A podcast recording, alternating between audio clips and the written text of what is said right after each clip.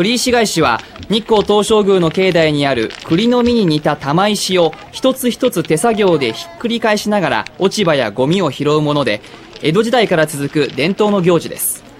当時一般の人は東照宮の境内には入れませんでしたがこの栗石返しの日だけは境内に入り陽明門や三猿などを見られたといいます。昼頃までには日光杉の落ち葉やゴミがきれいに取り除かれあとは今月17日と18日千人武者行列が行われる春の大祭を待つばかりです。